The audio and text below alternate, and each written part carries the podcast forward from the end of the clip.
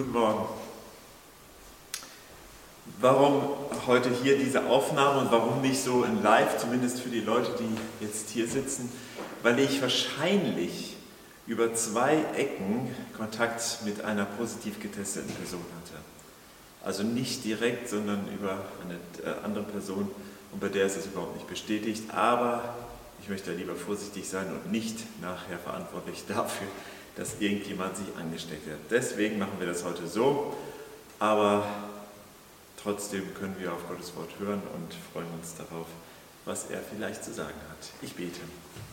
Lieber Vater, ich danke dir so sehr dafür, dass wir heute hier mit deiner Gegenwart rechnen können. Ich danke dir dafür, dass du ein großer und allmächtiger Gott bist, der über den Dingen steht und der uns vor allem unsere Ängste nehmen will, der uns Mut schenken will und noch, noch mehr darüber hinaus. Amen.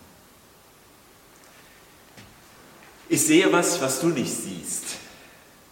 Ich kenne dieses Spiel, dieses Kinderspiel von äh, allen möglichen Situationen. Meistens waren das Situationen, in denen es irgendwie langweilig wurde. Zum Beispiel in einem Wartezimmer oder in, bei einer Zugfahrt oder bei einer Autofahrt. Und wenn ich ganz ehrlich bin, ich finde das Spiel total doof. Weil wenn die zweite Person das nicht sehen würde, dann könnte sie es ja auch nicht finden. Ich sehe etwas, was ihr nicht seht, weil ihr nicht hier seid, könnte ich jetzt sagen, weil das ja eine Aufzeichnung ist. Das wäre natürlich noch gemeiner.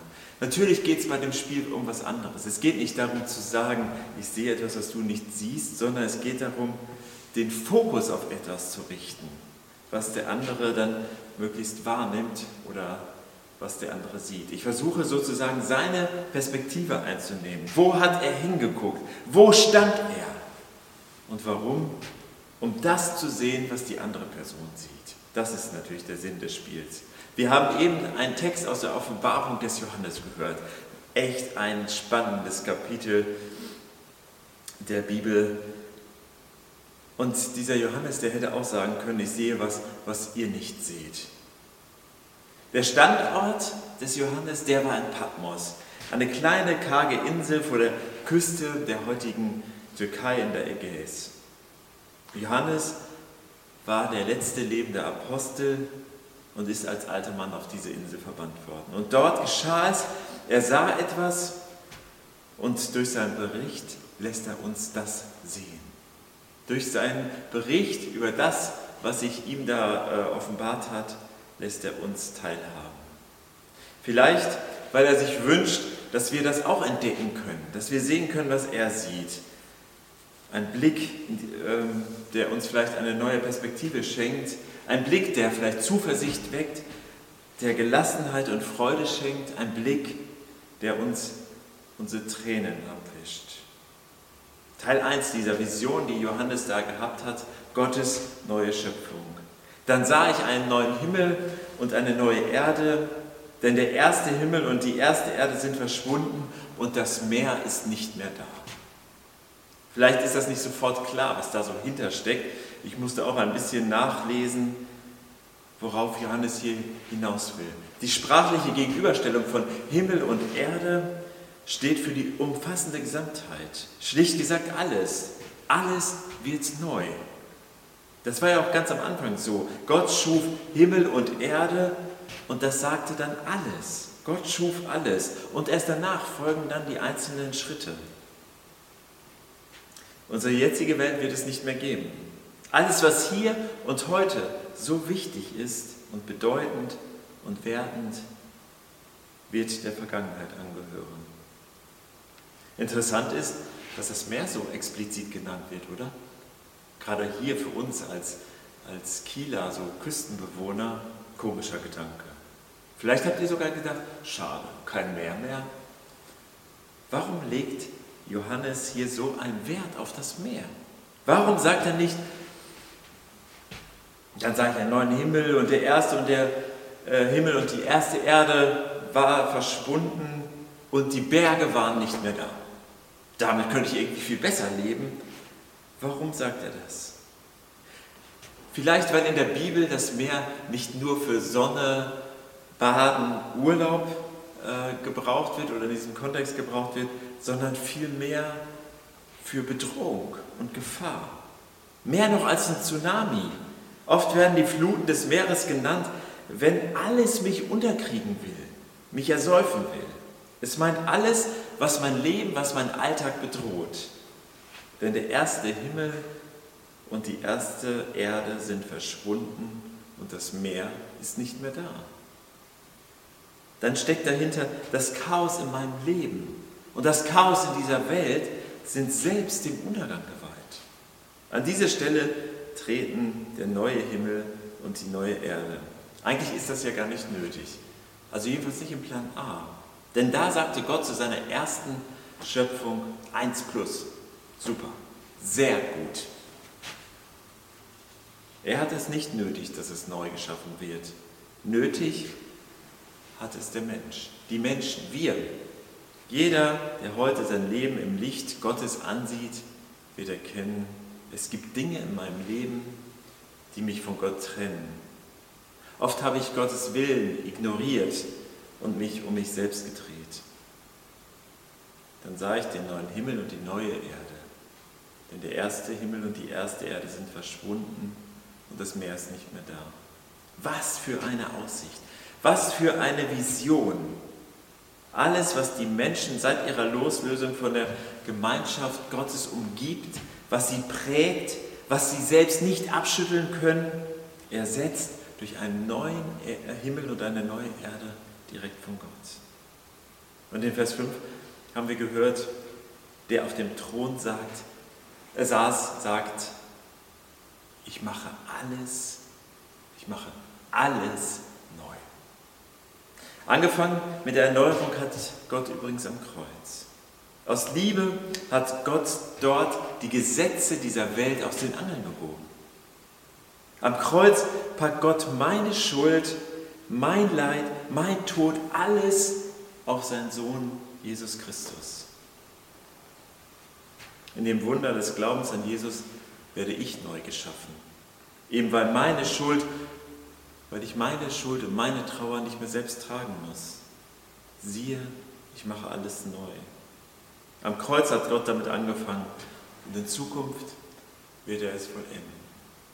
Teil 2 dieser Vision Gottes neue Stadt. Und ich sah die heilige Stadt, das neue Jerusalem. Sie kam von Gott aus dem Himmel herab, für die Hochzeit bereit wie eine Braut, die sich für ihren Mann geschmückt hat. Dann hörte ich eine laute Stimme vom Thron her rufen, siehe doch, Gottes Wohnung bei den Menschen, er wird bei ihnen wohnen und sie werden sein, seine Völker sein. Gott selbst wird als ihr Gott bei ihnen. Was für ein tolles Bild, was Johannes da zeigt, beschreibt. Eine Stadt, in der es eine ungeteilte Gemeinschaft zwischen Gott und dem Menschen gibt. Im Psalm 132 kann man schon nachlesen, der Herr hat Zion, also Israel, erwählt und es gefällt ihm dort zu wohnen.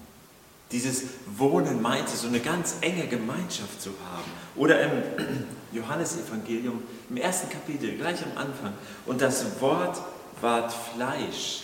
Das Wort, das meinte Jesus. Und wohnte unter uns. Und wisst ihr, was das Neue an dem ist, was Gott uns zeigt? Es ist nicht die Gemeinschaft, nicht die Gegenwart, Entschuldigung, nicht die Gegenwart Gottes. Das Neue ist meine Gegenwart.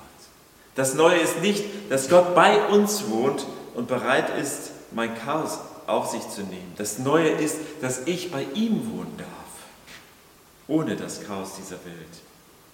Neu ist auch, welche Folgen diese Gemeinschaft hat. Tränen werden abgewischt. Es gibt kein Tod mehr, kein Leid und kein Schmerz. In den vergangenen Monaten sind viele Tränen geflossen. Manche ganz real, so sichtbar, manche nur im Herzen. Verletzungen, Enttäuschung, Ängste, Zukunftsängste, Tränen gehören zu dieser Welt. Johannes beschreibt also ein sehr reales Bild. aber eben nur zu dieser Welt und nicht zu Gottes neuer Welt. Dort wird es einfach nichts mehr geben, weshalb man weinen müsste. Teil 3 dieser Vision des Johannes, Gottes Braut. Und ich sah die heilige Stadt, das neue Jerusalem. Sie kam von Gott aus dem Himmel herab, für die Hochzeit bereit wie eine Braut, die sich für ihren Mann geschmückt hat. Immer wieder redet die Bibel von Hochzeitsfesten, wenn es um das Thema Ewigkeit geht. Immer wieder eine Hochzeit zwischen Jesus und der Gemeinde als seiner Braut. Der Glaube an Jesus Christus macht mich zu einem Teil dieser Braut. Das hört sich erstmal ein bisschen schwierig an. Also ich als Mann kann mich immer schwierig in so eine, äh, so eine Braut reindenken, in die, aber so nennt die Bibel uns das hier. Wir sind ein Teil dieser Braut von Jesus, als die wir einmal in dieser Stadt mit Gott leben werden. Vielleicht sollte man sich nochmal genauer so eine Hochzeit in der damaligen Zeit anschauen. So eine Hochzeit in der damaligen äh, Zeit lief anders ab. Für uns ein bisschen anstrengend zu hören, finde ich. Hatte der Vater des Bräutigams seine Wahl getroffen, wohlgemerkt, der Vater des Bräutigams, äh, Bräutigams seine Wahl getroffen, kam die erste große Hürde, und zwar der Brautpreis. Es gab durchaus einige Hochzeiten, die nicht zustande kamen wegen des zu hohen Brautpreises. Aber wenn das gelungen ist, also man sich einig wurde, das wurde richtig ausgehandelt zwischen den Vätern, dann gab es eine Verlobung. Und die war ungefähr schon so verbindlich wie unsere Hochzeiten heute. Und dann konnte der Braut danach, äh, die, äh, der Bräutigam die Braut nach Hause holen und damit dann auch die Hochzeit schließlich vollenden. Das Spannende, weder Bräutigam noch Braut kannten den genauen Termin. Es lag im Belieben des äh, Bräutigam-Vaters, wann der Bräutigam die Braut zu sich nach Hause holt. In jedem Fall musste die Braut stets bereit sein. Das wurde von ihr verlangt. Heute sind wir diese Braut. Unser himmlischer Vater hat uns auserkoren zur Braut seines Sohnes Jesus Christus gemacht. Der Brautpreis ist bezahlt. Das hat diesmal der Sohn übernommen, als er am Kreuz starb, um den Weg zu seinem Vater freizumachen. Schöne Verse, oder? Schöne Aussicht, oder? Aber was hat diese Vision mit meinem Leben heute hier 2020 zu tun? Mein letzter Punkt. Und was kommt jetzt? Letzte Woche habe ich hier gepredigt und darüber gesprochen, wie wichtig es ist, im Hier und Jetzt Gott wahrzunehmen. Nicht zu warten auf irgendwann, sondern im Hier und Jetzt. Und heute kommt so eine Verschiebepredigt. Später wird alles gut. Das wird wunderbar. Und was ist mit meinem Leben jetzt und hier? Mit allem Leid, mit allen Fragen, mit meinem Alter? Später wird alles gut. Das ist so ähnlich, als wenn man den Kindern sagt, ach, wenn du einmal groß bist, das interessiert kein Kind.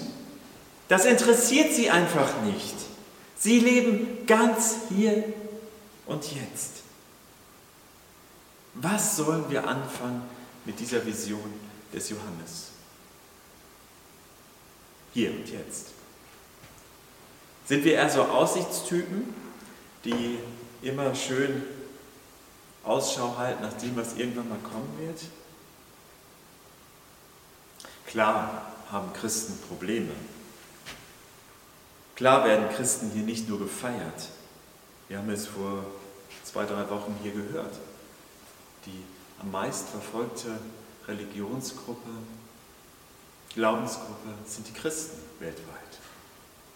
Klar gibt es Probleme, aber später in der Ewigkeit, da geht es uns richtig gut. Ich kann es nicht mehr hören. Und doch, es stimmt, ich glaube das auch. Immer diese Spannung. Gott, Gottes Welt ist schon da Gottes Welt steht kurz bevor und Gottes Welt kommt noch. Zu all diesen Aussagen kann ich in der Bibel Bibeltexte finden, die das unterstützen. Ich habe das hier schon manchmal gesagt, dass Gott ein Problem mit Zeit hat. Das ist natürlich Quatsch. Gott hat Zeit. Mir dauert es meistens nur zu lange. Obwohl eigentlich hat Gott gar keine Zeit. Gott hat keine Zeit. Ich glaube, das trifft es am besten. Er steht nämlich über der Zeit. Klar gilt alles in Ewigkeit, aber auch schon jetzt, weil Gott völlig losgelöst von Zeit ist. Das erleben wir sogar, wenn wir zum Beispiel erleben, wie Gott uns tröstet, wie er unser Gebet erhört, wie er heilt, wie er Veränderungen schenkt, wie er Menschen innerlich umarmt, ihm nahe ist, dann ist eigentlich schon die Zeit der Ewigkeit bei uns angekommen. Dann ist eigentlich Himmel auf Erden. Lasst uns ausstrecken nach dem schon hier und uns freuen auf das später. Ich muss an so ein Bild denken, äh, im Moment hat man das ja, es ist eine dunkle Jahreszeit, es ist gerade mit dieser blöden Pandemie äh, alles ein bisschen schwierig. Und dann zu sagen, wir befinden uns in einem dunklen Tunnel, ja, das, das kann ich sogar nachempfinden. Aber dann gibt es eben dieses Licht am Ende des Tunnels. Und wisst ihr, was das verrückt ist? Wenn man das Licht sieht, dann hat man es auch schon da. Weil sonst könnte man es nicht sehen. Wir haben ja im Moment viel mit diesen Desinfektionsspendern zu tun. Wir haben hier ein wunderbares Gerät, das steht am Eingangsbereich unserer Gemeinde. Und heute ist es vielleicht ganz gut, dass ich diese Aufzeichnung mache, weil dann kann ich das hier vorne bei mir haben. Ich drücke also drauf und dann kriege ich äh, ein Desinfektionsspray und meine Hände sind damit ganz ungefährlich. Und ich möchte euch heute eine Hilfe mitgeben. Diesen Gedanken nicht zu verlieren, dass es Hoffnung gibt. Hoffnung für uns, für unsere jetzige Situation und für die Menschen um uns herum. Und zwar tauschen wir das einfach mal aus. Also ich muss die erstmal rausnehmen. Wir nehmen mal dieses Desinfektionszeug, was auch echt wichtig ist, einfach hier raus und ersetzen es. Ich habe das englische Wort gewählt, weil es einfach kürzer ist und machen aus dem Desinfektionsspender einen Hoffnungsspender. Ein Hoffnungsspender. Und jedes Mal, wenn wir uns jetzt in Zukunft die Hände desinfizieren, dann denken wir vielleicht an, ey,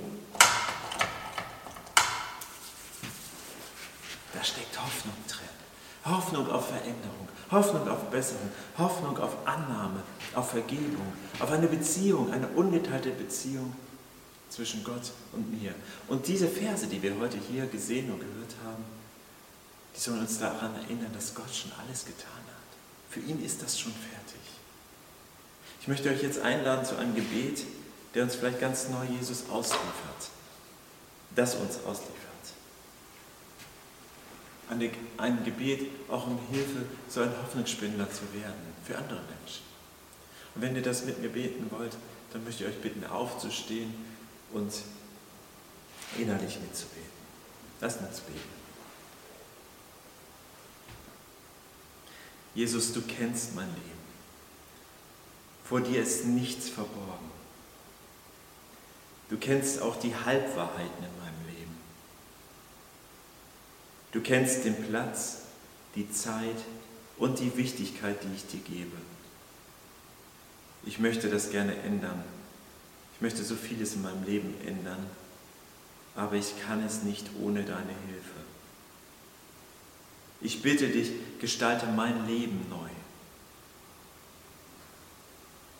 Zeige mir, was für mich wichtig ist und was für dich wichtig ist. Und hilf mir, meine Entscheidung in deinem Sinne zu treffen. Schenke mir Liebe für meine Mitmenschen und einladende Worte, um auf dich hinzuweisen. Ich brauche deine Hilfe, weil ich mich immer wieder nur auf mich konzentriere. Vergib mir. Schenke mir eine Freude für mein Leben mit dir. Danke für diesen hoffnungsvollen Ausblick aus der Offenbarung. Danke, dass ich selbst zu einem Hoffnungsspender werden darf.